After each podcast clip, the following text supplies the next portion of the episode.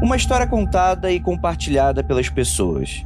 Uma narrativa apoiada no contexto social, econômico, histórico, cultural e, por que não, antropológico, cuja função pode variar entre educar, assustar ou simplesmente manter viva uma memória, nem que seja lhe atribuindo elementos fantásticos e misteriosos. Este é um mundo freak confidencial sobre lendas urbanas, e nesse episódio você vai encontrar grandes cobras, fantasmas em teatros, medo de vingança contra o homem branco e muitos enigmáticos relatos que rondam a região norte do país.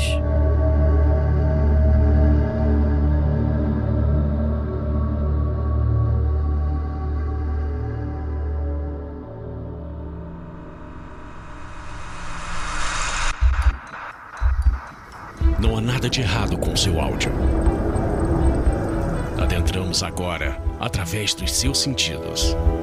Estamos preparando você para o que vai acontecer nos próximos minutos. Além do que conhece por tempo e espaço, o contato com algo além. Não conte para ninguém e nunca olhe para trás, pois este é Mundo Freak Confidencial.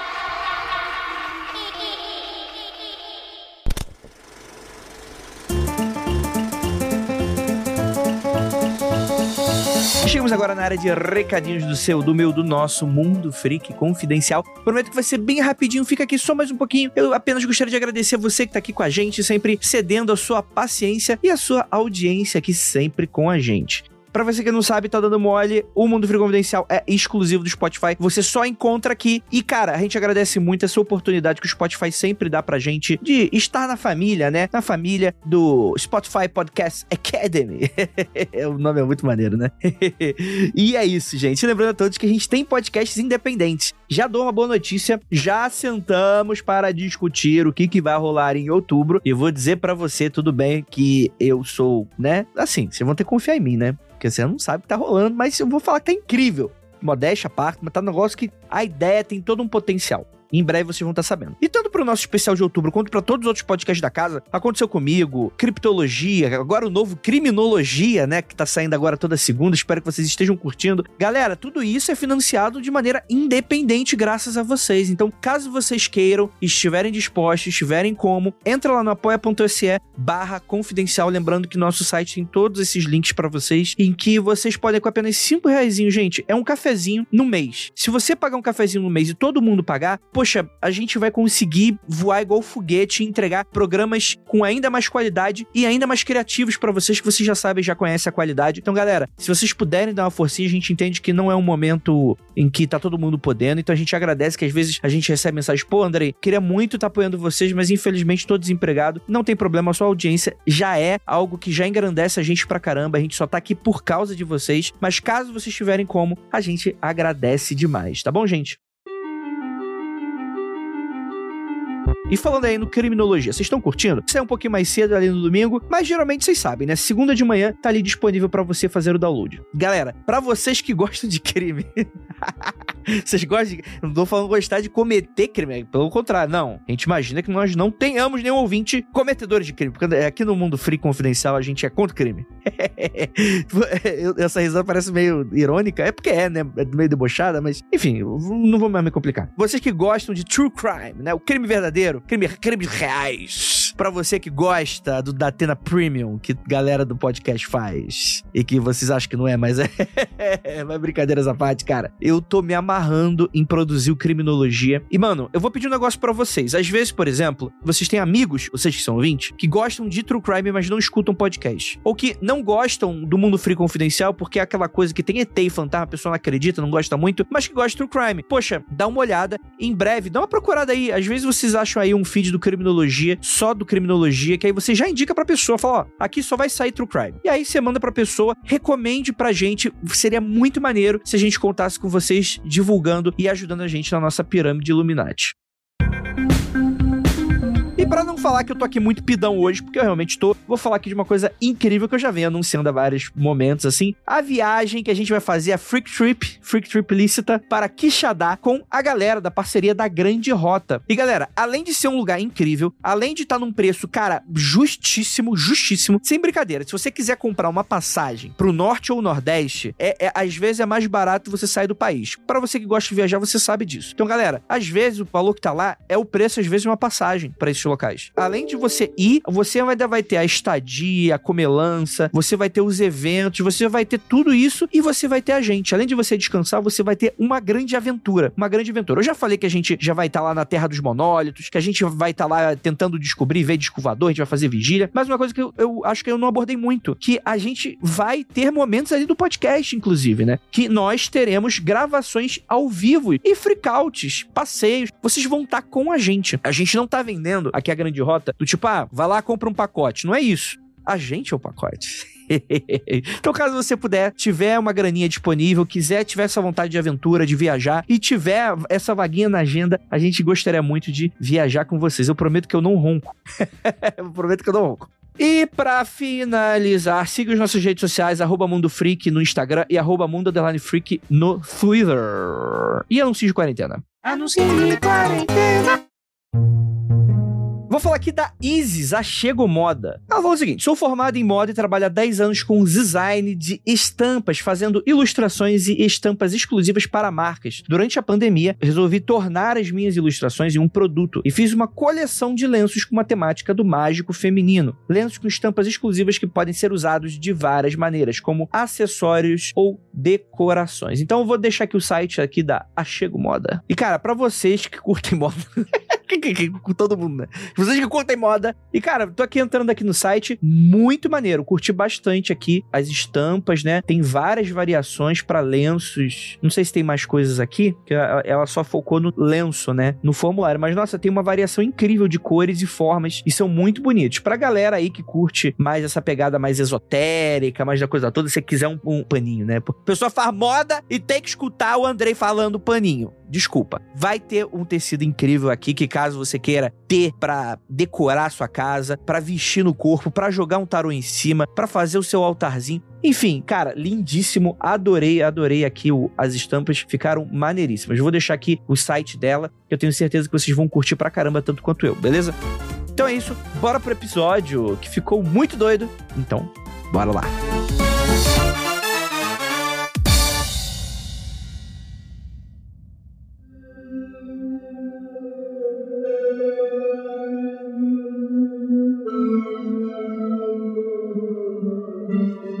Longos dias e belas noites, queridos ouvintes. Está começando mais um Mundo Freak Confidencial. Eu sou Andrei Fernandes e estou aqui na Mata Amazônica, encontrando cidades desconhecidas e pessoas muito simpáticas, para falar um pouco sobre as lendas urbanas que mal chegam aqui no Sudeste, eu acho isso um absurdo. Lendas riquíssimas, maravilhosas, e que a gente fica falando. Tudo já tá careca de saber. Os palhaços da Kombi, a tatuagem com droga, como é que é? A seringa no, no assento do cinema. Ninguém se importa com essa porra mais. Tu entra lá dentro do Rubanda, tu pega 10 sites igual o BuzzFeed, é tudo a mesma coisa. Agora a gente vai saber de história legal. Velho do saco, nossa senhora, cansado de escutar essas coisas. Chega de Sudeste, gente. Sudeste tem que ser eliminado. Não, brincadeira. Para me ajudar a eliminar do mapa, temos aqui o réu. E aí, beleza? Tranquilidade? É isso aí. Tá bom, é um cara de poucas palavras. E temos aqui nossa queridíssima Liv Andrade. Beleza, maninho. Vem junto. Chega junto que nós vamos ó, contar um monte de causa no balde. Égua. Égua. e temos aqui novamente a presença dela, nossa queridíssima Samela. Hello, esse episódio vai ser chibata no balde. Eita, rapaz. eu nunca vou saber se vocês vão estar tá xingando alguém, se é alguma parada super ofensiva. Não sei. Eu vou só rir e assinar, que é o que eu sei fazer. E temos aqui, mais uma vez aqui, não no Mundo Freak Confidencial, já participou do Aconteceu Comigo, mas tá aqui dentro da casa Mundo Freak, o nosso tanto Tupiaçu. É assim que se pronuncia tanto? vou te chamar de tanto porque é, é melhor. Não, é tanto Tupiaçu. É isso mesmo. Pois é, eu tô aqui pela segunda vez, é um prazer. Da primeira vez, acho que foi, um, foi uma experiência fantástica. E aí tô aqui agora da segunda vez para falar sobre um tema que, que a gente que mora aqui no Norte conhece bem, bem, bem as histórias fantásticas daqui. Perfeito, perfeito. Então, galera, vamos lá. Antes de qualquer coisa, gente, fiquem à vontade para me dar uma voadora a qualquer momento do podcast. Por eu, como um sudestino safado e que sei de muita pouca coisa, muito ignorante, né? Eu vou acabar errando muito. Porque eu não sei, eu vou acabar podendo falar uma parada que não tem nenhuma noção com a realidade da galera que vive do norte, né? Mas, cara, é uma região muito maneira, muito rica de história, de cultura e que, infelizmente, não é compartilhada por muitas pessoas das outras regiões, né? Então, antes de mais nada, eu queria começar com alguém que não é do norte. mas que tá morando no norte, né? Que é o Hell, que ele andou pelo Brasil todo, conhece todo mundo. Eu queria saber um pouco desse impacto quando ele sai aqui do sul, vai pro norte. Como é que funciona isso, Hell? Como é que foi esse impacto cultural da primeira vez? Eu não sou do norte, né? Você sabe que eu tô no centro-oeste, né? Apesar de que o, o, Mato Grosso faz fronteira com o Pará, com a Amazônia, e o norte do estado é a Amazônia legal já, né? Praticamente. Mas esse estado, ele é relativamente novo e ele que sofreu uma colonização muito grande por povos do sul, né? Então o interior e a região norte, ela tem muito mais esse tipo de característica né, do povo do sul do que propriamente cultura regional. A cultura regional ficou mais aqui, perto da, da parte central do estado aqui. E, cara, tem coisas maravilhosas que eu sempre comento, né? Como aqui, principalmente a capital, né? Cuiabá, tem umas coisas assim, um modo de falar que eu nunca vi em lugar nenhum, sabe? Umas histórias assim, sabe? Que eu nunca vi em lugar nenhuma expressões, assim, fantásticas, né? Mas entendo que isso são pequenas particularidades de cada lugar, assim, né? Cara, e você perceber isso é, é muito legal, assim, cara. Tem uma expressão aqui que eu acho fantástica, que quando você tá em dificuldades, você pergunta, e aí, como é que você tá? Eu falo, ih, rapaz, tô no cu da onça. e aí, sabe qual é a origem dessa expressão? É que quando os bandeirantes vinham para cá e eram, tipo assim, sofriam ataques de, de, de onças, a dica era que você tentasse sempre se posicionar atrás, tipo assim, sabe? Atrás dela. Tipo, no cu da onça, entende? Então, que deve ser muito difícil, entende? Então é por isso que quando você tá numa situação muito difícil, você fala isso. Aí, rapaz, tô no cu da onça. Entendi, acho que faz sentido, eu acho. Nunca estive, quer dizer, não literalmente no cu da onça, né? Em nenhum lugar da onça, inclusive. É, ainda bem, né? A Lívia tem uma história de onça, não, Lívia?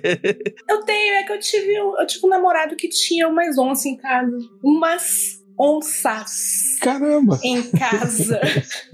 Não era aquela história que tinha o vizinho, tinha os pedreiros lá fazendo reforma? É, ele tinha um terreno bem grande e em uma parte do terreno ficavam os animais, que era resgate. Eles ficavam um tempo lá e depois voltavam ou iam direto. O pessoal do SIG dava um jeito. E era, tipo, um terrenão aberto, uma casinha pra onça dormir dentro, e a onça gostava de subir em cima da casinha, porque é que nem gato, né, gente? É um gato grande. E subia no telhado da casa e ficava olhando os peão que estavam construindo uma casa no terreno que até então era baldio. E os peão tudo entraram em greve, dizendo que não iam mais trabalhar enquanto não desse o jeito na onça. Imagina, né? Coisinha besta. Uma onça apenas. Era bem tratada, era uma onça parruda, sabe? Assim, fortinha.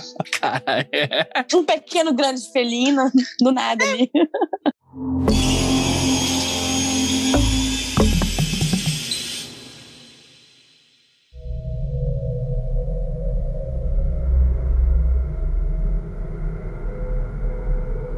Eu acho que dá para começar daí então. Eu imagino que a proximidade com a mata local deve ser palco para muitas histórias relacionadas a animais silvestres. Vocês já ouviram falar de lendas urbanas? Tipo assim, porque tem o folclore, né? Aquela coisa bem ampla, né? Que hoje, inclusive, é muito rediscutido esse termo, né? Para falar sobre questões de, de histórias do que o povo conta, etc e tal. Mas nesse quesito de coisas mais urbanas, talvez. Tem alguma coisa que vocês lembrem, assim, que, que tipo assim, a, a onça fantasma, de uma história dessa, sei lá? O que vocês acham? Acham? Aqui em Belém tem muito mito aqui no norte, né, de transmutação, de pessoas que por uma razão ou outra elas ou, vivem uma espécie de maldição e elas se transformam em, em bichos, né? Uhum. Então, por exemplo, aqui, aqui no centro mesmo de Belém, num bairro, no Reduto, que é bem próximo, eu morava nele até pouco tempo atrás, existia a história da porca do Reduto, né? Eu até vi que vocês fizeram uma pesquisa sobre isso e tal, mas é uma história muito interessante das pessoas que ouviam a porca correr de noite pelas ruas e se assustavam. E aí a história segue aquele padrão geral, né? De que as pessoas se incomodam, vão perseguir a porca, e aí quando matam a porca, na verdade descobrem que ela era uma mulher ou um homem que estava amaldiçoado, né? Esse tipo de história tem tanto aqui como tem diversas, diversas outras cidades, né? Agora, uma lenda urbana mesmo que eu gosto muito é do uso de jiboia, né? O pessoal diz que usa muito jiboia para pegar rato, né? Eu não sei se você tem isso em Manaus também, mas aqui o pessoal pegava muito jiboia e botava em porão. Mas como lenda urbana ou tipo de verdade? Então, não se sabe. É tipo a lenda urbana dos crocodilos dos esgotos de Nova York. Isso. O fato é que alguém em algum momento ou fez ou teve a ideia, né? E a ideia se propagou tanto para evitar, por exemplo, criança mexilhona de ir para um porão, de ir no sótão e tal. Mas de fato seria uma, uma boa solução, né? Você botar jiboia ali se alimentando dos ratos e tal. Eu não sei porque eles não usavam gatos, mas aqui no Centro-Oeste tem muito dessas histórias. Eles falam muito sobre aquele passado glorioso em que a fauna e a flora era altamente exuberante. Aqui eles sempre falam isso, de que encontrava jiboias de 14 metros, né? Que engoliam o boi inteiro e pessoas que juram, que já viram, que já fotografaram ou que devorou um, um, uma pessoa, devorou um caçador. Tipo o filme Anaconda, né? Tipo, aquilo não é real pra galera do sul, do sudeste que viram. Não é real aquela parada, né? Só pra dizer aqui, o filme filme Anaconda foi filmado num tanque de água que fica no INPA, que é o Instituto de Pesquisas na Amazônia, que é um tanque, é um tanque, tipo, é uma piscina pequena, gente. O filme todo foi gravado ali. Sério? Caramba. Era engraçado, é, Lívia, porque eu lembro que eu, quando eu acampava muito, né, quando era adolescente. Tinha nada pra fazer, né? Adolescente, não tem nada pra fazer. Ia acampar. Praia da Lua. Praia da Lua, nossa, demais. Depois vai falar então da Praia da Lua também, tá aquela lenda lá que você, você já sabe até qual é. Mas eu lembro que eu ia para um acampamento com meus amigos e a gente passava por um, uma chácara, um sítio, um lugar lá, que tinha uma placa enorme escrito: aqui foi gravado o filme Anaconda. Eu ficava morrendo de medo. Eu falava pros meus amigos, gente, a Anaconda foi gravada aqui do lado, eu tenho medo, vai que ela vem até mim, tipo, eu tô dormindo na barraca. E aí o meu irmão, que é um filho de uma puta, não sei se pode falar palavrão, mas o que, que ele fazia? Ele pegava várias cobrinhas, colocava dentro de uma garrafa e colocava debaixo da minha barraca pra me sacanear. E ele fazia várias coisas. Tipo, ele era criança, adolescente, fazendo merda, né? E aí eu acordava com medo, porque eu, eu ouvia eu ouvia as, as, cobras se mexendo, sabe, debaixo da barraca. Nossa, que ódio daquele menino. Ele ficava imitando onça pra mim quando eu tava, a gente tava no meio da, da andança, no meio do mato, assim. Ele ficava imitando onça aí, tipo. Parabéns pra ele conseguir imitar onça. É, não, ele até hoje ele faz um barulhinho na, na boca que parece muito uma onça. E aí ele ficava me enchendo o saco com isso. E a gente passava, a gente via as árvores com a, as garras das onças. Realmente tinha onça ali por perto. E o guia falando pra gente, não, porque tem onça. Aí meu irmão se escondia, tipo, à noite e ficava fazendo barulho pra me assustar. Então, tipo, além lenda que eu conheço é o meu próprio irmão. Tu ainda falas com teu irmão? Infelizmente, esse arrombado mora comigo aqui em São Paulo e mora comigo. Infelizmente eu sentia dor do trauma no coração. Infelizmente, esse arrombado. Ele adorava encher meu saco com essas coisas. Gente, ele, ele, não teve volta, não? Você não, você não pagou na mesma moeda? Eu, eu sempre fui muito cagona, muito medrosa com essas coisas. Aí eu, eu ficava só chorando. Eu era um ano mais nova que ele, eu ficava só chorando. E ele lá rindo da minha cara, porque eu tava chorando com medo das coisas. Andrei, o que eu lembro de lenda urbana é uma coisa mais urbana ainda. Tipo, de avisarem, tipo assim, ah, coisa de interior tem muito, e depois passou até alguns lugares fixos. É tipo, chegou o circo. E tem aqueles parquinhos bizarros, mequetrefes do lado, e avisavam pra gente: olha, cuidado, alguém morreu porque entrou no, no carrinho bate-bate e tinha uma. insira uma cobra aqui que não era uma jiboia, era uma cobra venenosa. Caralho a pessoa entrou no negócio de bolinha e era piscina de bolinha do. do. Qual é aquele shopping que tem lá? Era o Estúdio Play que tinha. E exatamente. A menina morreu porque entrou da piscina de bolinha do Estúdio Play e foi picada por uma cobra. E tiveram que tirar todas as bolinhas e acharam uma cobra lá dentro, enorme, não sei quantos metros, venenosíssima. E tinha, tipo assim, era conto cautelar para você não ir nesses brinquedos. A minha opinião era que era pra não ir nos brinquedos porque os brinquedos estavam caindo aos pedaços. você encostava naquela coisa e você pegava tétano na hora. Oh, mas eu lembro de outra história nesse mesmo lugar que disseram que uma criança ficou presa no, no ralo da piscina e morreu afogada. Porque era a piscina de 5 metros do Stelva Park. Gente, isso daí era um terror quando a gente era criança. Stelva Park era um parque aquático. Tipo assim, falava assim: ah, você não pode ir muito fundo, porque senão você vai ser sugado pela piscina. E quando era em sítio, aí você não pode ir muito fundo, porque, sei lá, você vai pisar numa raia e vai morrer. Vai morrer. É, é toda uma sequência. Começa muito simples. Minha mãe fazia isso muito comigo. Assim, ah, você vai ali, você vai ralar o joelho, não sei o que, vai dar septicemia, blá, blá, blá, morre. É sempre assim, começa devagar e no final você morre. Já ouvi essas duas lendas aqui também, no Mato Grosso. Mesmas circunstâncias. Essa da raia também. Tem também a, clássica do, do nadar no rio e ter congestão e morrer, né? Essa também é, é clássica, né? Vocês aí do Sudeste conhecem como nadar na piscina, né? Mas aqui é mais, né? Não, no mar, aqui, aqui usa muito mar, né? Sim, sim. E a velha história da manga com leite também, que aqui também durante um tempo. Eu acho que em Belém deve ter bastante esse negócio da manga, pelas quantidades de mangueiras que tem em Belém, não? Aqui é hora com manga, hora com melancia que eles usam a, a história. Mas quem toma leite com melancia? Que que é isso? Tem doente pra tudo. Tem gente que coloca calda de chocolate no açaí, assim. Tem gente que coloca leite moça. A primeira guerra sudeste-norte vai começar agora. A gente tem aqui uma, uma sorveteria muito boa, Cairu. Eu amo a Cairu. É, Fiquei é viciada fantástico. quando fui em Belém. Fiquei viciada. E a Cairu, ela acabou com esse mito da manga com leite, né? Então, realmente, ele existia. Era uma coisa que se levava muito a sério, essa mistura de, de comidas e tal. Mas a Cairu, pelo menos com essa lenda, acabou. Porque o sorvete é delicioso, é feito com leite, tá todo mundo vivo. Inclusive, eu adoro sorvete de manga. Então, essa, pelo menos, ela foi desmascarada. Gente, você alguma coisa, tipo assim, que não podia ir nadar, principalmente no rio, depois de comer coisa reimosa, porque atraía piranha? Não, tinha de não comer coisa remosa porque se tivesse com ferida, por exemplo. Coisa o quê? Reimo... re- Como é que é o nome? Reimosa. O que, que é remosa? Vem da reima. Menina, é muito difícil explicar reimosa, mano. Puta, fudeu agora. É, remosa é uma coisa gordurosa, uma coisa pesada. Ah, saquei, saquei, saquei, saquei. Ele não entendeu nada. A cara do Drake é que ele não, Não, entendeu. pô, eu, eu sei o que que é. Pô, coisa pesada, gordurosa, sou eu, pô. Eu já entendi já. Tipo, você come uma rabada, por exemplo. Você não Sim, pode entendi. nadar Uma depois. feijoada, uma parada dessa, assim. Na verdade, o que o pessoal fala que é reimoso, né, é uma coisa, é uma comida que tese faz mal pro sangue. Agora, é, tem carnes que são reimosas, né? Aí as Hum. pessoas dizem que não pode comer, por exemplo, porco, camarão, caranguejo, esses moluscos em geral, jacaré, né? Então, se você tiver, em tese, uma ferida, se você tiver operado e você comer um alimento reimoso, né? Isso pode criar uma infecção, por exemplo, não permitir a cicatrização da tua ferida. né? Mas é uma coisa, assim, de, de mãe, as mães ficam desesperadas. A minha mãe fica desesperada, né? Eu me operei, por exemplo, e depois fui comer maniçoba. Porra, minha mãe pirou.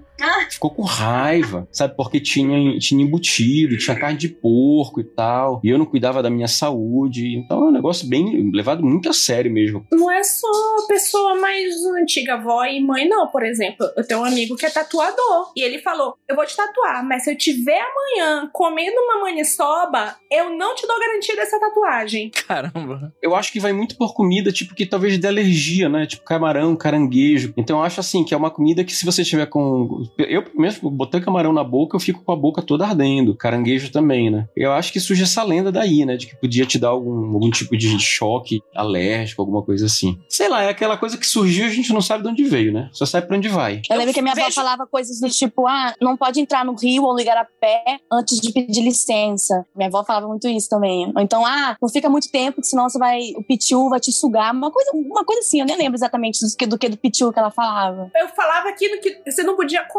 peixe, como não podia comer algumas coisas e entrar no rio, porque atraía algumas coisas. Podia atrair piranha, dependendo do lugar. Não pode fazer xixi na água de jeito nenhum, porque senão atrai candiru. E, segundo o meu pai, que é médico, diz que é verdade. É ureia, né? Tem um lance da ureia, eu acho. É a ureia atrai o candiru. E ele disse que é coisa mais infernal do mundo que ele já viu enquanto médico. Ai, deve ser, é É horrível. horrível, nossa. Uma vez eu peguei um Uber e o Uber resolveu me contar do primo dele que entrou um candiru na uretra. E foi fantástico, porque ele não só me contou, como ele quis me mostrar fotos. E ele me mostrou as fotos mesmo à força. E eu, eu falei pra Lívia depois, Égua, meu, eu tô muito traumatizado, sabe? É horrível. É porque o candiru ele entra e ele abre esporas, né? É, no desespero, tem, assim, já teve gente que puxou, né? E obviamente se rasgou todo por dentro. E aí, se você aguentar a dor ou você aguentar a situação, você tem que ir no médico e você tem que abrir aonde o candiru entra. É uma merda, literalmente, a depender de onde entra, né? É uma merda.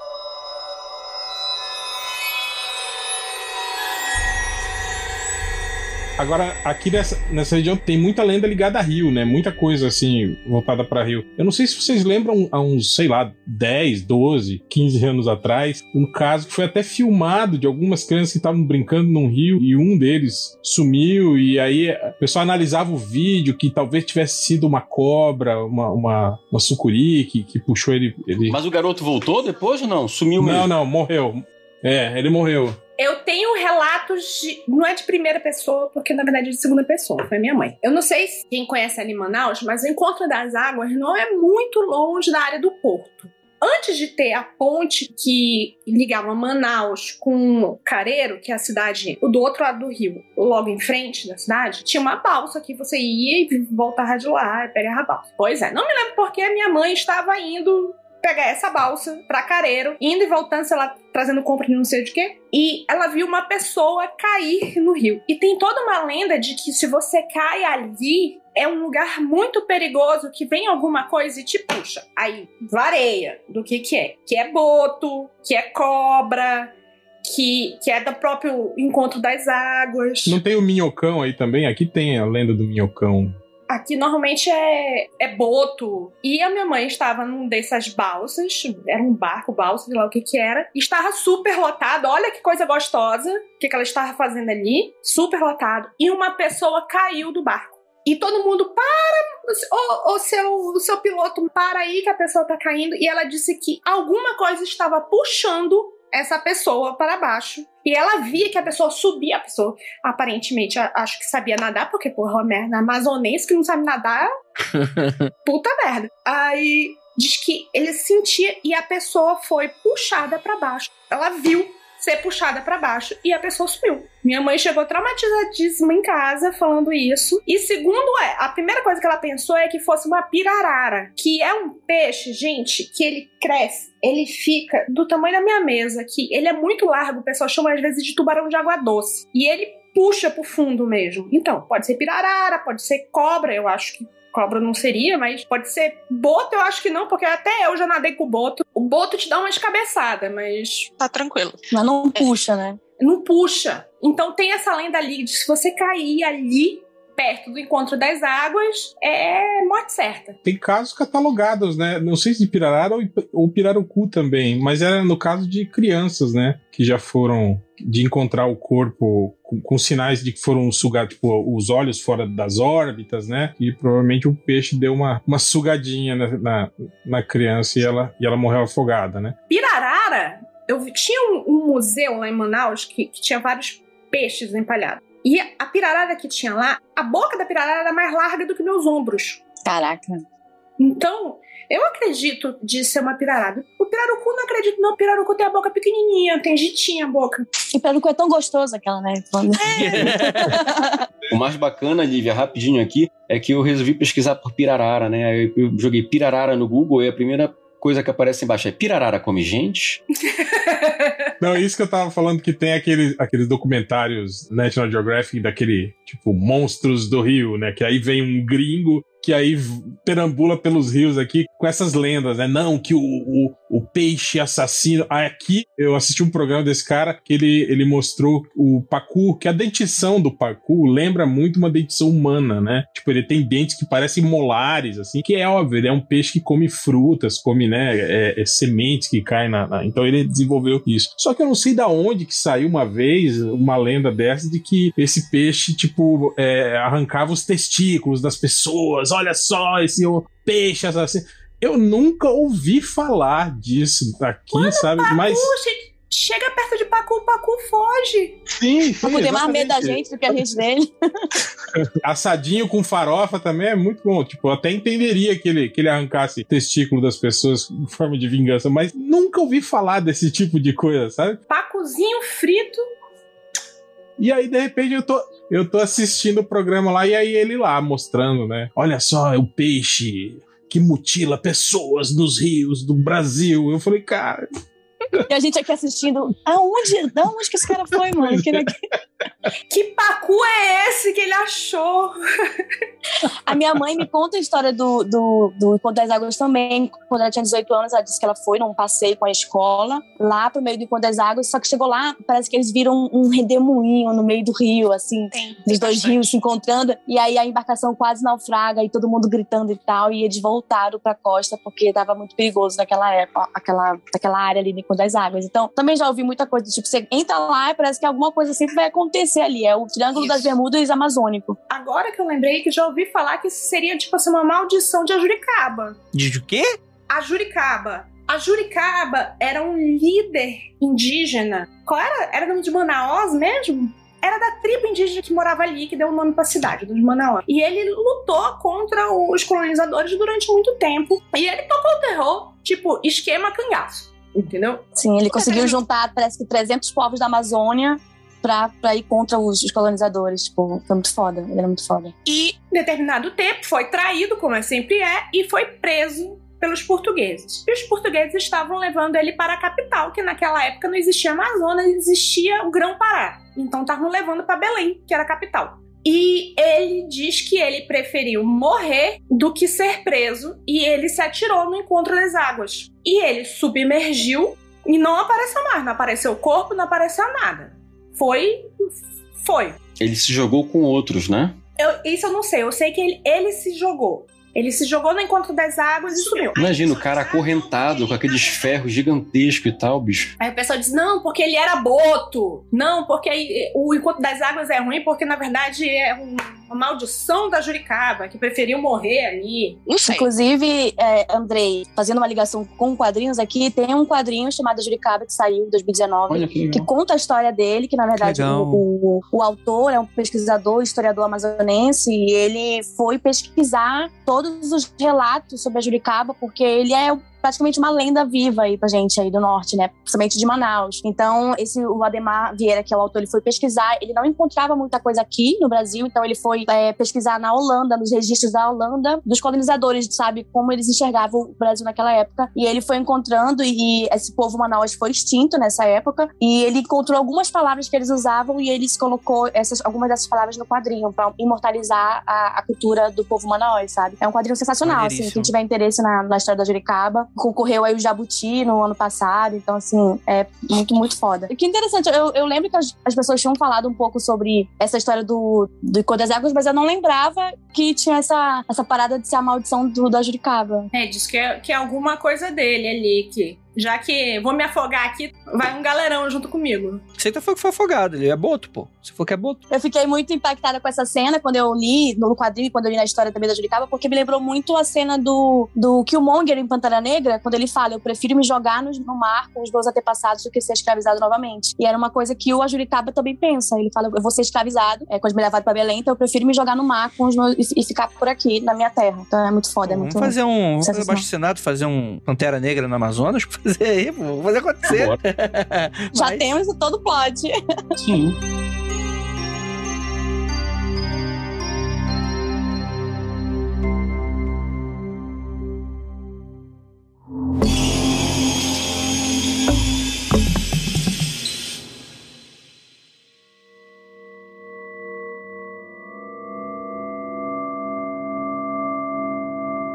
Lembrei de uma história da minha avó também. A minha avó, ela adorava. Eu não sei por que as pessoas da minha família fazem isso comigo. Eu sempre fui muito cagona, com medo de tudo. E minha família adora me contar história de terror. Eu não sei Por quê. Desde criança. Eu não sei, é só pra me amedrontar. A minha avó me falava que, assim, quando ela, mas ah, na infância dela, ela morava em Parintins, que é uma, é uma ilha, né, no interior do Amazonas, onde ocorre o Festival de Parintins, dos bois e tal. E ela morava lá e ela lembra que ela tava deitada na rede, naquela época eles dormiam em rede, né? Até hoje no interior as pessoas dormem muito em rede. E ela tava dormindo na rede e ela uma vez, assim, a rede ficava do lado de fora da casa. E ela tava lá de madrugada dormindo na rede, sentiu vontade no banheiro. E aí quando ela colocou o pé pra fora da rede pra ir pro banheiro, ela pisou numa barriga, numa barriga de alguém. E aí ela, o pé dela voltou assim, ela ficou com medo e ela olhou pra baixo e não tinha nada. Desde que ela me conta essa história, toda vez que eu tô numa rede, eu fico agoniada. Eu falo, meu Deus, se eu colocar meu pé, vai, vai ter uma barriga, vai ter alguém deitado ali. Aí eu ficava Cara, agoniada toda vez que eu tava dormindo em rede. Agoniada. Eu falei, por que, que essa mulher me contou isso? Pelo amor- Até hoje, eu tinha 12 anos que ela me contou. Até hoje eu fico com isso na cabeça. não, eu vou nunca mais dormir em rede, inclusive. Essa tua família só te tronava. Aqui eles contavam muito a história de, de, de dormir em rede quando as pessoas iam, iam caçar, né? Que às vezes você, tipo, vão caçar e vão levam os cachorros juntos e geralmente os cachorros dormem embaixo das redes, né? E às vezes o cachorro levanta, né? E encosta as costas dele nas suas costas, né? Só que às vezes rola essas histórias aí, sabe? Tipo, também do, de, que, de que às vezes não era o cachorro, sabe? Tipo, pô, não, mas não tinha nenhum cachorro né, embaixo da minha rede e você sentiu, sentiu algo encostando nas suas costas. Assim. E tem outra história que ela me contou também de rede, que ela, ela tava, tipo, sei lá, tomou banho e foi dormir na rede e não colocou calcinha. E aí Eita. a mãe dela falava pra ela: tem que dormir com calcinha, porque a vizinha, aqui, a filha da vizinha, dormiu sem calcinha na rede, uma barata entrou e ela ficou grávida e deu a luz a um monte de baratinha. E aí eu ficava tipo, gente, por quê? Por quê que essas pessoas estão me contando essas histórias? Eu lembrei do A Mosca, do, do Cronenberg, tem uma cena bizarríssima assim. Do... Cara, o Joey e as baratas amazônicas, ai que agonia, não. Agora, isso, isso não parece muito assim, uma espécie de controle social? Depois eu fico refletindo, né, cara? E tipo, eu não quero que meu filho nade no fundo, então eu vou inventar essa história. Eu não quero que ele durma sem calcinha, eu vou inventar aquela história. Eu vou inventar que ele não pode entrar no rio não pode comer isso. É, é, muito bizarro, né? É, mas é muito, tem muito a ver isso. Tipo, evitar perigo do rio, das, das florestas, né? Então sempre criava essas histórias, exatamente. Mas isso aí que a, a Sama falou da, da, da, barata, eu já ouvi muito por aqui, mas que entrou no ouvido, por exemplo, das pessoas. Ah, e, mas aí é verdade, gente. Nem te conto. Eu trabalhei, eu trabalhei muito com médico. Eu tenho umas. Eu fui obrigada a ver umas fotos que puta merda. Inclusive, tem uns vídeos fantásticos no YouTube de limpezas e tal, é bem legal. Ai, não. não, não. Ouçam a tia Lívia, não vão atrás disso. Não vão. Nem que me paguem eu vou assistir um negócio desse. Não.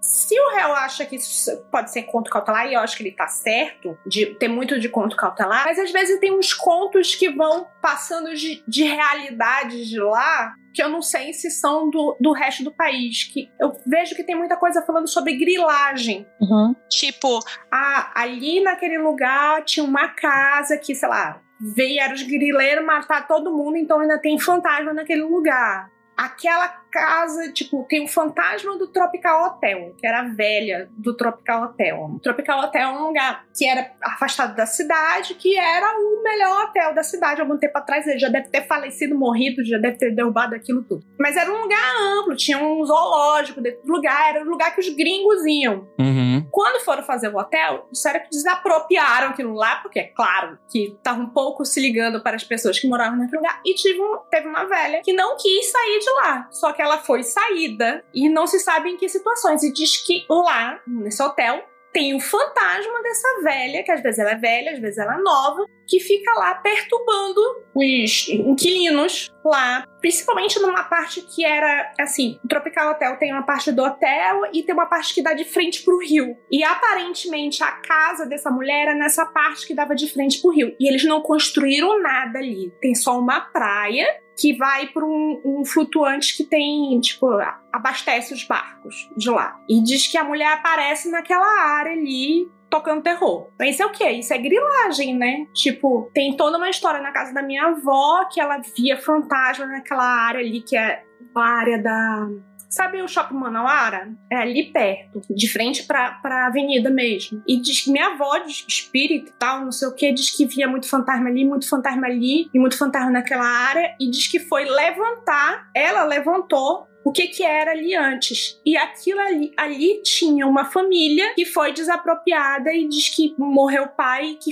só depois que morreu o pai da família é que eles conseguiram desapropriar o terreno ali. Então, assim, eu ouço muito fantasmas de, tipo, gente que foi expulso do lugar, gente que foi morto porque não queria sair da terra, sabe? É, para mim, esses são os dois tipos de lendas urbanas que eu penso quando eu penso no norte. Eu penso, tipo, cuidado com o rio e cuidado com as pessoas.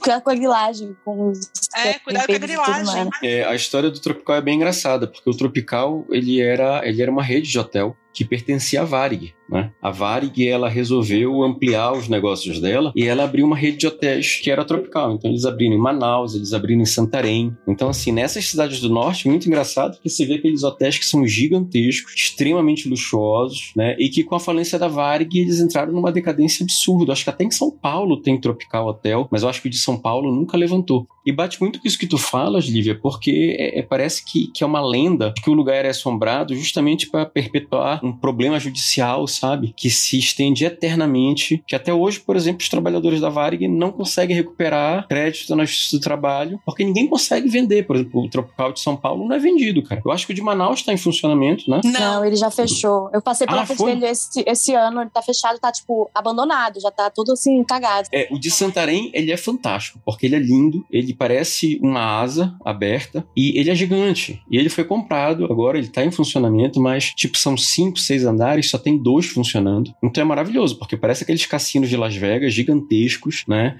E você só tem dois andares funcionando, aquele espaço gigantesco, piscina redonda com trampolim e tudo mais, e não tem ninguém. Lugar ótimo pra fazer filmagem de. Vamos de madrugada ver se acha fantasma, viu? Ó, ó 10. Aqui em Cuiabá também tem três hotéis abandonados na região central, assim, da, da cidade, né? Que são prédios, assim, antigos, né? E o, o mais bizarro é que, tipo, o, o andar térreo desses prédios, eles estão ocupados por lojas, né, tal. E aí, a partir do primeiro andar, os prédios estão fechados, assim. Eles lacraram as entradas de, de, de escada com muro mesmo, tipo, lacraram, né? E, e a parte de cima dos prédios todas são, são, são fechadas. Mas é óbvio que tem várias histórias sobre, né, sons estranhos, mas isso, isso é invasão, né? Pessoas que invadem para roubar fios, né, para usar drogas, pessoas, né, que tipo Você tem assim. certeza?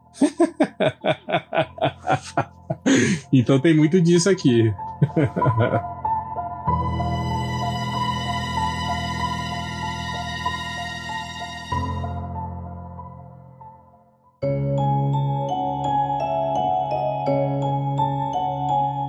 O réu tinha puxado uma coisa que acabou ficando no meio da conversa, acabou se perdendo, que foi. Você tinha falado do réu do minhocão. E eu acho que eu sei do que você tá falando, porque eu lembro de ter lido uma enciclopédia de lendas, mitos e folclores, etc e tal. É aquela que tem uma das cidades, eu não lembro qual, que tinha, tem uma cobra gigante morando embaixo e que ela causaria terremoto, seria isso? Ou eu tô viajando? Não, Acho tem que essa essa cobra também. grande. Ah, é verdade, cobra grande, mas tinha um outro minhocão que eu via. Mas o, o minhocão geralmente são na- nas regiões de rio, né? Que é associada a essas figuras de, de sucuri que puxa pessoas pra baixo e tal. Só que no caso das, das lendas, aqui, por exemplo, se tem, tinha na cidade de Castre e aqui no próprio rio, Rio Cuiabá mesmo, tinha muito essa lenda antiga que falava sobre essa, esse monstro, né? Gigantesco que habitava o rio e que chegava a, a virar barcos, né? Mas isso durou até meados dos anos 70, né? Porque eu acho que foi em 74, teve uma enchente muito grande aqui e a partir daí parou-se também de usar o, o- Não se navegava mais, sabe? Não tinha mais navegação comercial a partir dos anos 70. Começou a ser, a, a ser usado só, só estradas, né? Então essas lendas voltadas assim pro rio, aqui na região da cidade mesmo, acabaram meio que morrendo, né? Com isso. Nossa, um, um sonho, né? Estradas em Manaus. A gente só chega de. Cara, Um sonho, nunca nem vi. Lorota aqui pra vocês. Isso eu vi acontecer. Eu tinha um amigo que trabalhava pro Greenpeace. Ele trabalhava, tipo assim, organizando pequenos eventos e tal, o que acontecia. E só que ele lidava com o pessoal do Greenpeace. Aí, naquela época não tinha o, o- o escritório de direito de Manaus, estavam montando. Então ele tinha que lidar diretamente com o pessoal de Brasília. Então ele teve que fazer um evento que ia ser naquele hotel flutuante que tem na, Tiwa. isso, É no Tiwa? Tiwa. eu acho que é o Tiwa. É um hotel que fica numa, num- numa lagoa gigante e ia ter um evento lá por, sei lá, motivos, sei lá, palestras. E ele teve que escrever uma carta super empolada naquele juridiquês. Então, assim, senhores, tenho, vou através dessa informar que, infelizmente, não posso fazer o que vocês me pediram, de, mais bonito, né? Fazer o que vocês me pediram de que é, fazer panfletagem ao caminho do hotel, em todos os cruzamentos até o hotel, por motivos de que não há estradas até o hotel. A região amazônica não tem estradas. É tudo por água. Tipo assim, ele teve que explicar pros gringos que, tipo, não tem, não tem estrada, é caminho d'água. O pessoal não entende, né, que Manaus, exatamente, não falando do Amazonas inteiro, mas de Manaus é praticamente uma ilha. A gente não tem como chegar lá de carro. É tipo, você tem como subir, né, ali pra Roraima, Venezuela. Tem duas saídas. Tem pra você ir pra Roraima e Venezuela, que eu fiz esse caminho muito, fui muito pra Venezuela quando eu era criança? Todos os amazonenses, acho que já é, era a praia de Manaus, a mais próxima era Santarém e Ilha de Margarita, na Venezuela. Eram era os, dois, os dois polos de férias de Manauaras. Exatamente. E se você tiver muita coragem, um carro 4x4 e muito pouco amor, o seu conforto da sua bunda, você pode ir até Rondônia, pela 319, que é a Transamazônica. Pega um pedaço da Transamazônica. Que nunca terminaram. Não, é, é terminaram. Terminaram, só que o pessoal esquece que chove, aí fecha de novo. Todo dia os caras têm que ir lá. Chove todo dia, os caras têm que ir lá ficar abrindo. Abrir. Transamazônica só passa carro 4x4 pica e Uno.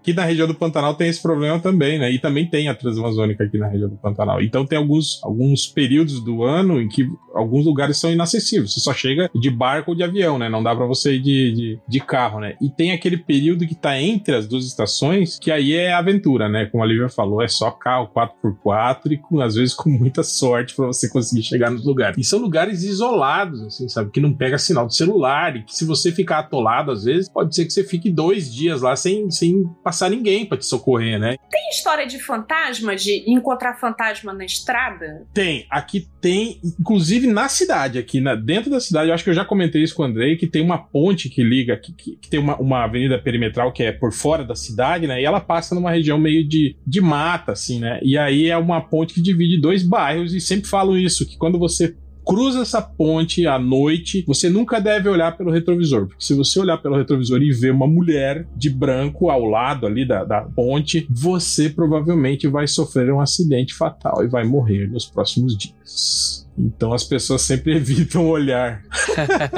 vira o retrovisor, né? Passar da ponte você vira.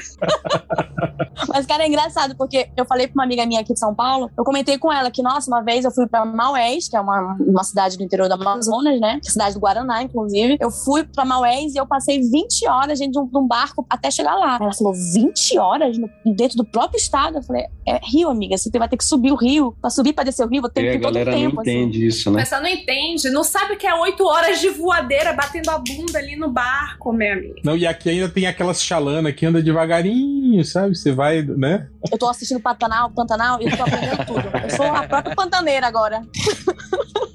tô pra virar onça também. ah, vai dar onça é iradíssima. Cara, mas aqui, pensando assim, em virar onça e fantasma de cidade, minha tia, minha família tem um negócio que é mais ou menos assim: você ouve um. Eu não sei, me lembro. Tentei falar com a minha mãe, ela não soube lembrar. Não é rasga-mortalha, mas se você ouve um piado específico, vai morrer alguém. Você sabe, tipo, ouvir, meu Deus do céu, quem vai morrer? E sempre são três. Não precisa ser, tipo assim, conhecido. Não é necessariamente uma pessoa morta, mas, tipo assim, vai morrer sei lá, três pessoas ou próximas ou importantes. Eu me lembro da minha tia ligando de Roraima pra minha mãe e falando: Beth, eu ouvi o não sei o quê. Vocês estão tudo bem, Beth? Segura os meninos, deixa os meninos sair pra festa esse final de semana, não. Uhum. Era tipo esse naipe, sabe? Se ouvisse o passarinho piar, era melhor ficar em casa aquele final de semana. É, o pessoal fala muito da rasga mortalha, né? Até hoje tem um funcionário da lanchonete do meu pai que na época disse que ouviu a rasga mortalha passando e piando em cima da casa do meu avô na noite que ele morreu. Ele fala isso até hoje, não? porque a rasga mortalha. Tá bom, Afrone, beleza. A rasga mortalha, né? Tá bom. Cara, e, e, é incrível que lembra muito, como eu tava comentando com o Andrei, que tem muitas lendas locais que, tipo assim, que são meio que. Por exemplo, lá na América do Norte tem a, a, a lenda do Mothman, né? Que é mais ou menos isso, né? Que é uma criatura que é avistada em locais que vai acontecer isso. Vai acontecer ou, ou alguém importante vai morrer, ou algum acidente vai acontecer, né? E tem muito disso, né? Você, você tem regiões assim completamente diferentes, de colonizações diferentes, mas que tem é, é, lendas parecidas, similares, né? Isso é muito foda. O Andrei falou da, da cobra, né? Da cobra grande e tal. É uma lenda que eu acho que, que é meio que universal também, né? Em várias cidades. Aqui em Belém, é, ela é muito levada a sério. É a cobra mesmo que tá com a cabeça enterrada na basílica e o, a, o rabo tá enterrado embaixo da sé. Essa da igreja Itacoatiara é essa ou não? Essa é no interior do Amazonas, Itacoatiara. Essa é em Belém. E aí a cobra ela tá enterrada exatamente no trajeto do Sírio de Nazaré. E aí há a lenda que o dia que a cobra grande se mexer, Belém afunda. Belém, como Manaus, não é uma ilha, mas, bem, é uma, é uma cidade que grande parte dela não é terra firme, né? Então, o dia que essa cobra se mexer, Belém afunda. É, aí todos de Manauara cutucando essa cobra nesse momento, né?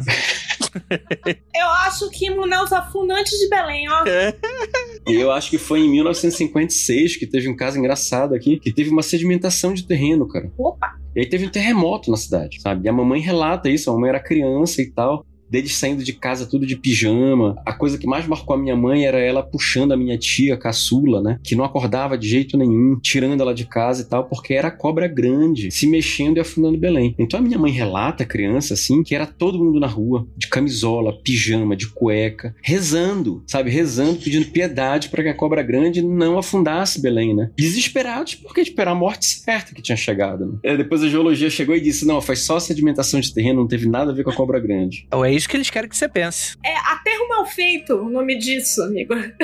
Portanto, não tem a história de que se, se não houver o Sírio de Nazaré, aí a cobra grande acorda, e aí é por isso que a galera continua fazendo Sírio, uma coisa assim. Porque tem que pisar na cabeça da cobra, é isso? Pois então, essa é uma lenda que, na verdade, como a gente não sabe de onde veio, tem várias diversões, né? Então tem a versão de que se o Sírio foi desrespeitado, a cobra se mexe. Se o Sírio não acontecer, a cobra se mexe. Como é que foi Ou na pandemia? cobra- Na pandemia foi muito engraçado, porque o Sírio, ele não foi realizado, a diretoria do Sírio, ela foi muito consciente, eles resolveram não realizar o Sírio, e eles resolveram botar a Santa de uma forma meio que inacessível. Então a Santa subiu no helicóptero e ela saiu pelo trajeto do Sírio, né, é, é, por cima da cidade, abençoando as pessoas. Mas foi uma coisa, é uma coisa tão forte que as pessoas saíram mesmo com todas as proibições. Então saiu assim, grupo de vizinho, grupo de estudante, né, e eles recriaram os símbolos do Sírio. Então cada grupo tinha a sua imagem, cada grupo tinha a sua corda. Você via assim, apesar de não ter nada na cidade, né, grupos de 100, 200, 300 pessoas passando, cantando músicas, festejando e tal. Foi muito bizarro. É muito É que- assim que até pessoas que não são é, né, É. evangélicas, católicas, É. acham um Sírio lindo, porque ele é uma coisa cultural já, né, de Belém. provou que o Sírio não é de diretoria, que o Sírio não é de ninguém, que o Sírio é do povo, né? Ou seja, não adianta você chegar e dizer, não vai ter Sírio. O povo, mesmo com uma pandemia, sai na rua e faz o Sírio. Por isso a cobra grande não resolveu destruir Belém agora na época da pandemia. Seria o máximo, né? A pandemia mais a cobra grande. É, é, meu bigo do apocalipse não tinha cobra grande acordar em Belém. Vou colocar. Excelente, excelente.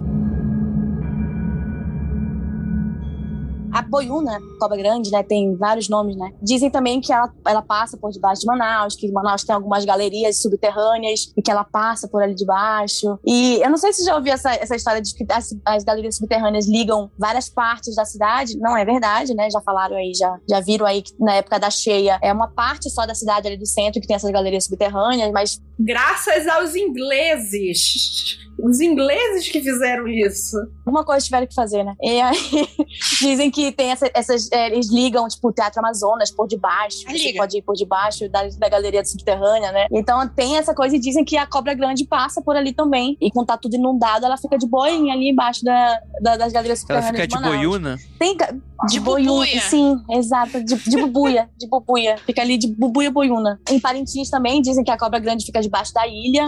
Então, se a ilha, é, fica ali carregando a ilha, né? Por isso que tem os festivais também de Parintins, o Bus Bois e tal. Então tem a cobra grande, tem, tá em todo lugar ali. Tem uma lenda da cobra grande no festival. Sempre, eu sempre disse, meu Deus, o pessoal gosta de uma cobra grande, né? Tá certo, né? Que É, sempre tem na- nas, nas, nas toadas, né? do- Dos bois.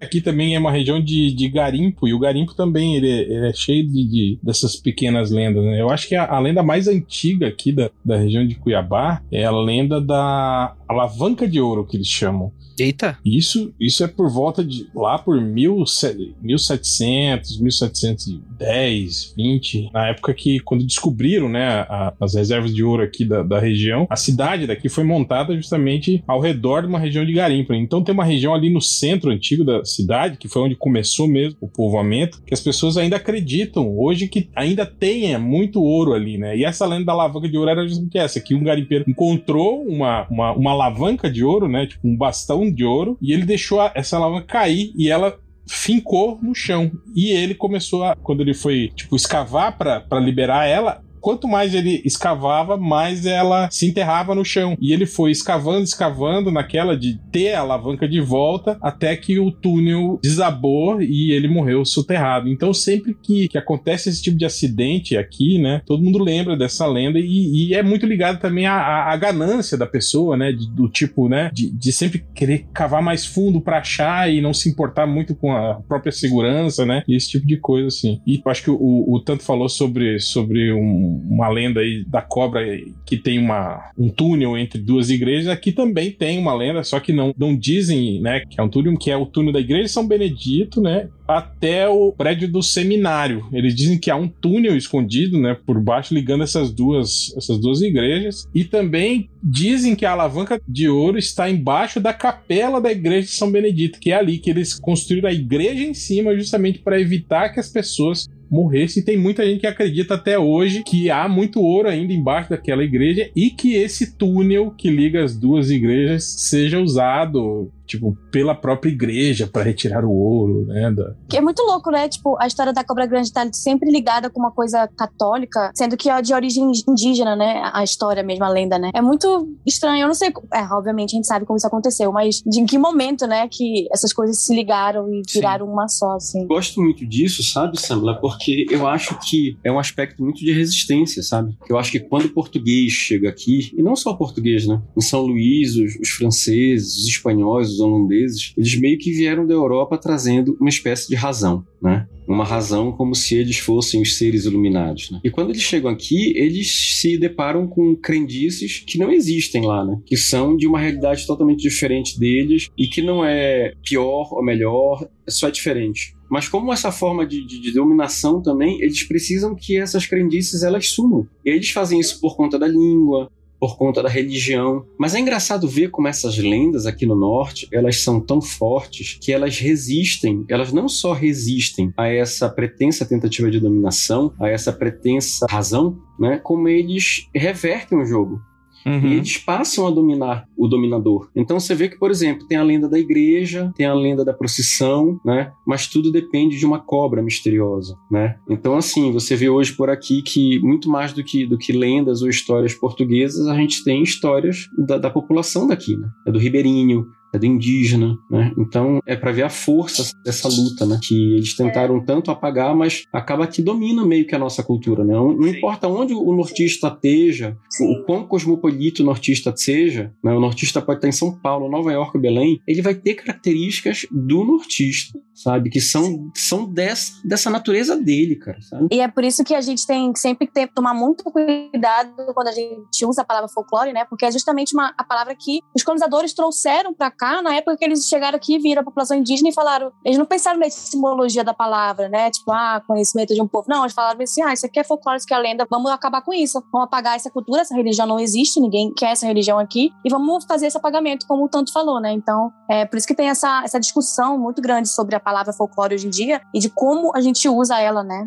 É, mas eu acho que isso é uma das palavras que a gente tem que é, retomar uhum. e dar um ressignificado. É folclore, é, mas folclore com muito orgulho na ideia de ser a sabedoria de um povo. Uhum. Eu não acho que você tem que inventar uma outra palavra. Não, você tem que retomar essa palavra pra gente. É, isso que a Lívia fala é muito sim. Por exemplo, quando eu comecei a escrever no Twitter histórias, né? É uma coisa que vem da nossa infância, deve ser da de vocês, né? Visagem. Quer dizer, a gente não vê fantasma, a gente não vê assombração, a gente vê visagem, né? E aí as pessoas sempre me. Assim, era incrível, as pessoas chegando, mas o que é visagem? Eu disse, ó, pra gente aqui é fantasma, né? E aí você vai pra etimologia da palavra, na verdade, visagem é, é, é rosto em francês, né? Tem muita influência do francês por causa da Belle Époque também, né? É, então é isso que a Lívia falou, quer dizer, a gente pega o termo francês francês, a gente ressignifica o termo, e na verdade hoje ele é um termo extremamente regional, né, que as pessoas de fora não conhecem e que é o nosso fantasma, é a visagem. Cara, eu não sabia que visagem era uma coisa regional até um dia que eu tenho muita insônia. Aí o Vinícius acordou, olhou para mim, eu tava tipo, sei lá, varrendo a casa de madrugada. Ele falou: "O que, que tu tá fazendo aí, mulher?" Eu estou fazendo visagem. Aí ele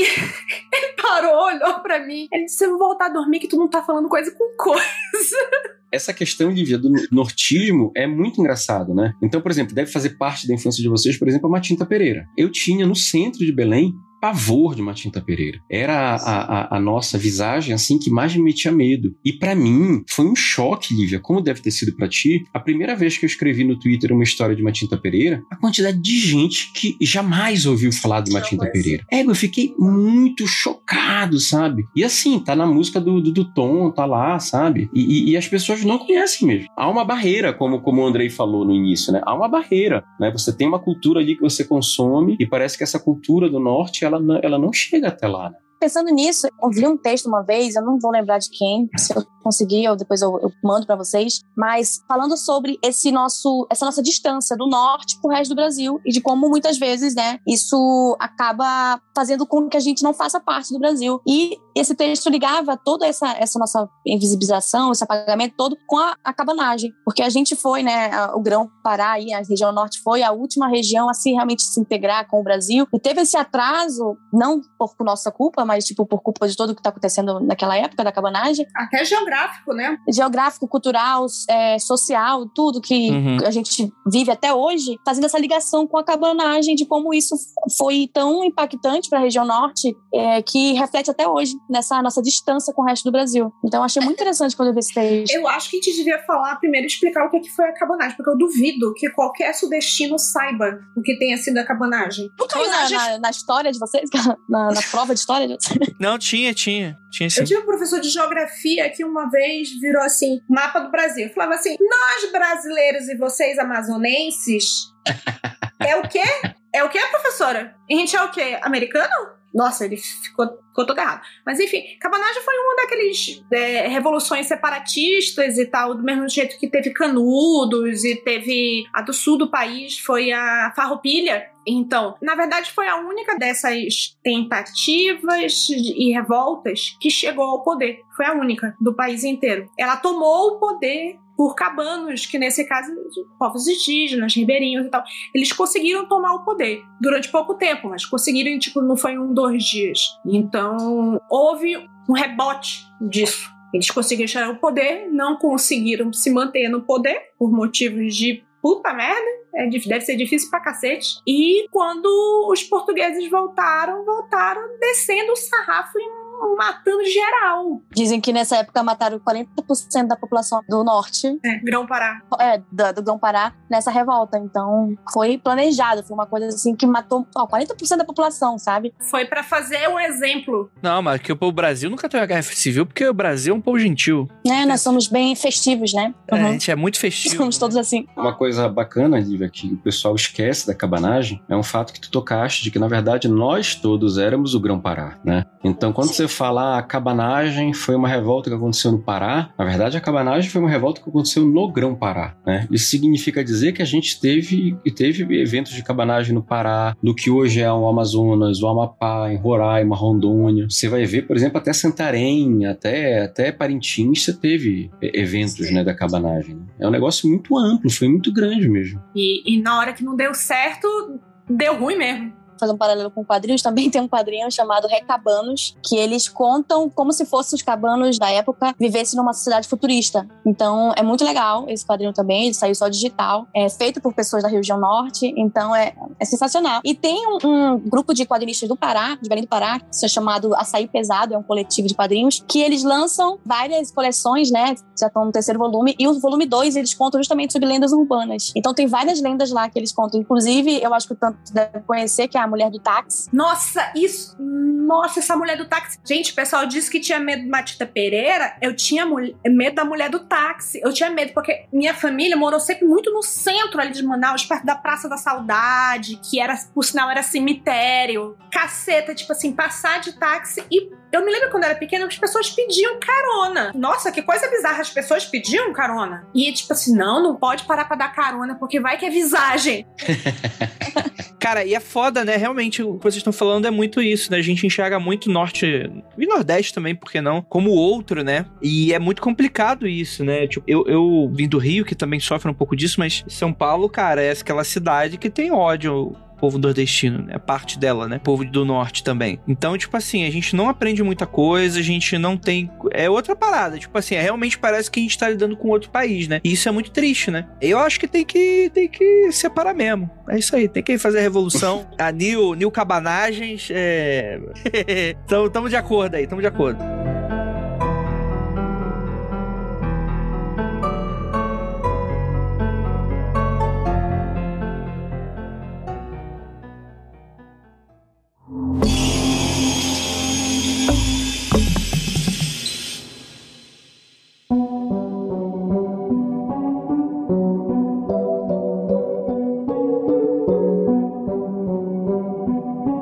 Puxar algumas coisas daqui da pauta. Eu queria ver se isso instalava alguma coisa para vocês também. Caso vocês reconheçam, vocês podem intervir aí também, né? Eu tinha citado Itacoatiara, né? Que fica onde? No Amazonas, é isso? Isso. Então, é a lenda da cobra grande debaixo da igreja, né? Então tem a igreja, da cidade, né? De Itacoatiara. Eu tô tentando muito não errar esse nome. Itacoatiara. Então, essa igreja, né? Ela tem umas rachaduras, né? Eu não sei se continua até hoje, é porque às vezes foi reformado, né? E mataram a cobra, não sei. É, é, que de vez em quando aparece nas paredes, né? E o pessoal acreditava que tinha uma cobra enterrada dentro, dentro assim, por debaixo da igreja, né? Debaixo do altar da igreja, né? E a lenda da cobra, tipo, dessa igreja matriz, tá impregnada muito no imaginário popular, tanto que a própria letra do hino da cidade cidade de Itacoatiara, cita, né? Olhando o rio revolto e a serpente raivosa vibrar, eu tenho um presente virtuoso, crescer, viver e reinar. Cara, que bacana, muito, muito irado. Então, tipo assim, realmente várias cidades têm lendas de cobras enterradas, né? Isso é muito doido. Eu fico perguntando, é, o norte é uma região, no geral, que sofre muito de terremotos ou não? Não.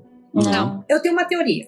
Eu, uma vez eu perguntei isso para a parte da família que é de engenheiros e arquitetos ele falou o seguinte: que a gente acha que as cidades foram feitas, as cidades da região norte foram feitas em terra firme. E as cidades não foram feitas em terra firme. Então vamos lá, dizer assim: geograficamente, a região tem uma, uma região que se chama de terra firme e uma região de várzea. A várzea é o, o tipo onde o rio sobe e desce, tem uma vazante muito, muito, muito grande, é uma, uma diferença da seca para cheia muito grande, e tem a parte de terra firme que é a parte que nunca vai ser alagada. Manaus, por exemplo, foi feita com um milhão de aterros, porque além de não ter sido feita exatamente em terra firme, é uma parte que alagava, não necessariamente pelo o rio Amazonas, mas tem um milhão de garapés, que são os rios pequenos e afluentes e tal, que o pessoal disse: quero colocar minha casa aqui. O que poderia dar errado se eu aterrasse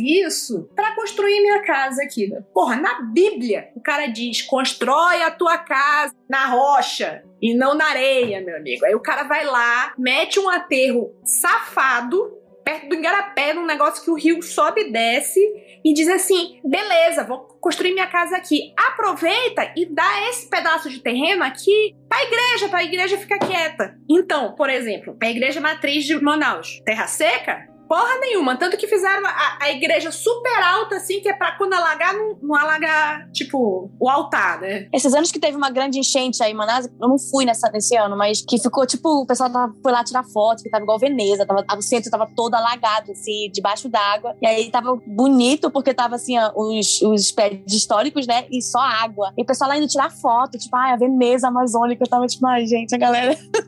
Gente, meu pai tem uma foto dele em preto e branco ele criança, no o centro de Manaus era tiveram que fazer palafitas para as pessoas andarem no centro de Manaus, de tanto que tava uh, então, mas voltando à história alagada. Então, de vez em quando cai um uma rua, uma rua inteira. A Djalma Batista, que é uma das ruas, umas avenidas maiores lá de Manaus, caiu, fez uma cratera. Por quê? Por causa de aterro mal feito. Quando eu era bem criança, tinha uma parte ali perto, bem perto da Praça da Saudade, que o pessoal chamava do buraco do Arthur. Arthur é um político que foi prefeito de Manaus. Porque toda vez que chovia, fazia uma cratera numa rua principal da cidade. E o pessoal ia lá, aterrava, aí quando você via, já tinha afundado de novo. Aí, tem prédio em Manaus que é feito no lugar errado, que o prédio tá que nem Santos, sabe? Que vai indo de ladinho, todos tortos. Pois é, também, por esse mesmo motivo. Então eu imagino que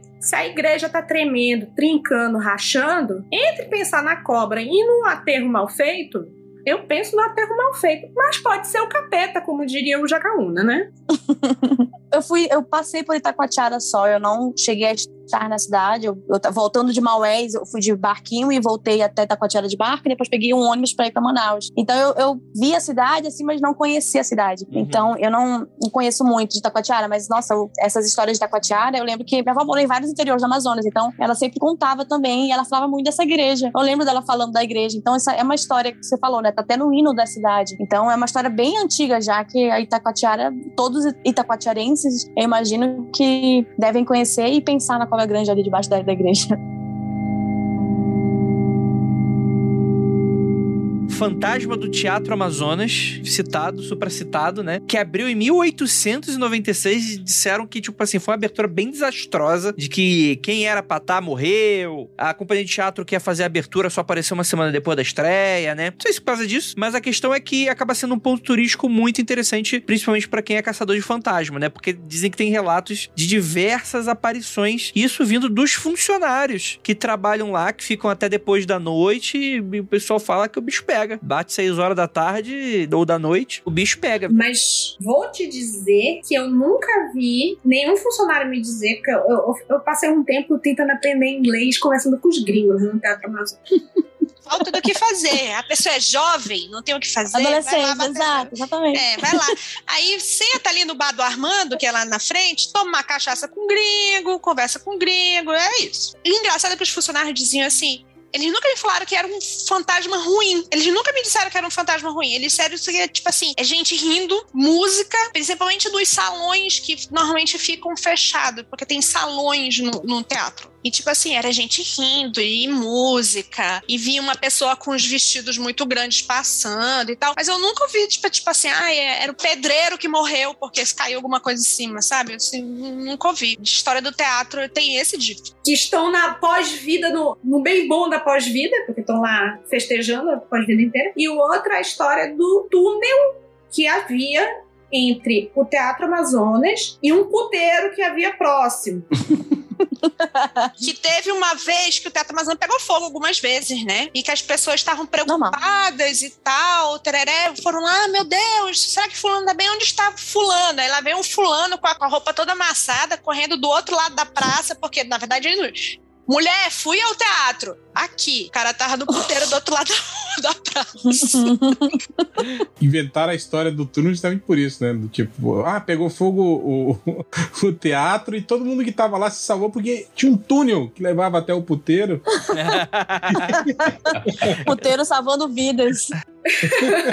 Mas eu lembro que quando eu fui fazer as visitas guiadas no teatro, o guia falava lá que, tipo, ah, tem muita história de fantasma, e falava exatamente que teve uma época aí, eu não, lembro, não vou saber qual época, que foi uma companhia de teatro, na época ali, sei lá, da Belle Époque, foi uma, uma companhia de teatro ali e eles morreram de malária. Os tempos antes de se apresentarem no teatro. E aí, tipo, tem um monte de fantasma dessa companhia que fica cantando ali pelos corredores do Teatro Amazonas. E eu lembro que quando eu fui, é, é tudo muito escuro, né? Nos corredores do Teatro Amazonas e tal. Eu fui à tarde e tava muito escuro. Eu entrei no camarim deles lá e é, é bem escuro. E eu já ficava agoniada. Falei, gente, ai, não sei não se eu quero ficar aqui, hein? Eu sou cagona. Morro de medo de tudo. Então eu já fiquei assim, o cara contando as histórias e eu tava tipo, moço, mas e o túnel? Ainda tem mesmo? Que eu já quero, eu mesma quero fugir daqui agora. Aproveitar esse túnel aí. Mas tem um monte de história. Agora, essas histórias, elas só servem para mostrar como a gente se acha tão especial e no fundo, no fundo, a gente não é, né? Porque tem histórias muito semelhantes também sobre o Teatro da Paz. E aí, quando eu vi essas histórias, eu achava o máximo, eu criança, né, de dizer, ah, caramba, o Teatro da Paz, além de ser bonito, é assombrado, isso é o máximo. E eu me lembro da primeira vez que eu fui a Manaus e ouvi as histórias do Teatro Amazonas, eu disse, égua, que sacanagem. Eu achava que isso era uma coisa tão nossa, mas na verdade tem aqui também. E aí é isso, você vai publicando. A Mulher do Táxi também tem em Manaus. Aí eu descubro que tem num bando de lugar. A Cobra Grande, sabe? Aí eu descubro que nem nas visagens nós somos tão especiais. Tadinho. É, rapaz. Mas é aquilo que você falou, né? A gente era, todo mundo era o grão pará, tudo junto, então as culturas ali é, são é. tudo muito próximas e é isso. Cara, eu acho que a coisa mais regional mesmo, que eu nunca ouvi falar de ter em nenhum outro lugar, não é tão urbano, né? Mas é o Mapinguari. Hum. Tipo, não entra na mata sozinho, não entra na mata de noite por causa do Mapinguari, que é um bicho bizarro. Eu nunca vi em nenhum, em qualquer outra cultura ter isso, que é um bicho que, na verdade, a boca é o, no estômago do bicho, e tipo assim, os dentes são as costelas, e o intestino é a língua do negócio. Agora, não consigo me lembrar de por que uma pinguaria está atrás de gente. Eu vou comer mesmo? Eu Cara, acho Que é pra matar as pessoas que vão fazer mal pro mato, sei lá, pra, pra, pra selva, não sei. Eu acho que é. Cara, o Mapinguari tem uma coisa muito diferente que, primeiro que, tipo assim, ele de fato ele é uma lenda do norte, então a galera do sul e sudeste não conhece tanto. Acaba conhecendo hoje porque, enfim, é por causa da internet, né? Acabou se tornando muito popular porque, tipo, é um monstro, né? Muito legal de design, assim, então acaba virando meme, né? Viralizando. Adorei essa definição, cara. Um monstro muito bom de designer. É, pô. Ele é mesmo, cara. Porra, ele é, ele é muito bom. É, ótimo, bicho. É um design ótimo. A pessoa desenhando a, a máscara na boca dele, assim, ó. Tipo, como se fosse uma blusinha. Mapinguari. Excelente, excelente, excelente. Mas, tipo assim, mas ele é muito diferente de outros folclores também, né? E assim, eu tô usando o termo genérico mesmo, gente. Porque geralmente lendas folclóricas vêm ou dos portugueses, né, direto pra cá, ou dos indígenas, né? A lenda do Mapinguari, ela é relativamente recente. Eu acho que ela é do século XIX, por aí. Ela é muito recente. E ela vem dos seringueiros. Então, tipo assim, foi uma lenda que acabou se tornando, sei lá, criada, né? Não não sei o que, que o pessoal via que contava a lenda desse, desse bicho que pegava as pessoas, etc e tal. E não vem de nenhuma origem mais antiga, o que é muito diferente, né? E aí dá pra gente brincar, sei lá, é, é o pé grande amazônico, né? Tipo, tem muita gente que faz essa brincadeira e, e eu já vi já, inclusive, documentário do History fazendo essa relação, né? Do tipo, você tem o, o pé grande, o Yeti, o abominável homem das neves, o, o Sasquatch, e você tem aqui no Brasil Uma pinguaria. o Mapinguari. Quando eu era na criança, eu tinha medo de duas coisas. Eu sempre tive medo de duas coisas na minha vida, muito grandes assim, que eram o Mapinguari e o Hulk. Eu tinha muito medo do Hulk. O da série. Se for da série, eu- é verdade. Eu sonhava com, com o Hulk, tipo, pisando em cima da minha casa, da minha família. Eu acordava assim, desesperada. Tipo, meu Deus, o Hulk tá pisando na gente, tava esmagando minha família. Eu tinha muito medo. Hoje em dia eu já superei. Inclusive, eu trabalho com quadrinhos. Se eu, se eu não conseguisse superar o Hulk, pelo amor de Deus. Mas. e o Mapinguari também. Eu tinha muito medo, porque justamente por causa dos dentes dele. Eu tinha medo de ser comida pelo Mapinguari, sabe? Então eu sempre teve isso muito na minha cabeça: o Hulk e o Mapinguari. Eu tinha muito medo de duas coisas quando eu era criança. No Mapinguari e dos galerosos da compensa. Dos o quê? Galerosos da compensa. Manaus tem uma categoria de gangues que se chamam galerosos. Hum. E você pode ser pego pelos galerosos e ser ticado todinho. Entendi. Porque são gangues que andam por aí de teçado. Tal qual os Highlanders. Caralho, você falou meia dúzia de palavras que eu não faço a mínima ideia do que você tá falando. São um bando de fiscal da natureza, pessoas que não fazem nada na vida, que ficam arrumando briga entre bairros. Compensa e qual era a outra, meu Deus do céu? Tem o bairro da União, tem vários. E eles faziam brigas no meio da rua, tal qual, sei lá, Gangues de Nova York. gangues de Nova York e, sei lá, Highlander. Era um negócio meio Highlander, porque todo mundo tinha um teçado na mão. O que, que é um teçado? Teçado é um facão. É um facão de abrir. Já- eu já te mostrei o teçado que eu tenho aqui em casa, não, Andrei? Graças Do nada. a Deus, então, não. é esse aqui. É esse aqui o testado. Então eu tô procurando, cadê ele? Então, é um facão, Ah, tamanho do meu braço, hum. de abrir picada na mata. Abrir mato, pra você andar na mata. E o pessoal usava, andava com aquilo achando que era Highlander. E só podia ver um, entendeu? Então, durante um, um bom tempo, você não saía depois de uma determinada hora da noite em alguns bairros, que era pra evitar os galerosos. Imagino que isso deva ter acabado, porque o Comando Vermelho e a Família do Norte invadiram Manaus. Então, PCC. Então, não acabou não? Tá, tá tudo aí? Tá todos juntos? Galeroso é uma tradição, agora eles só estão levemente mais organizados.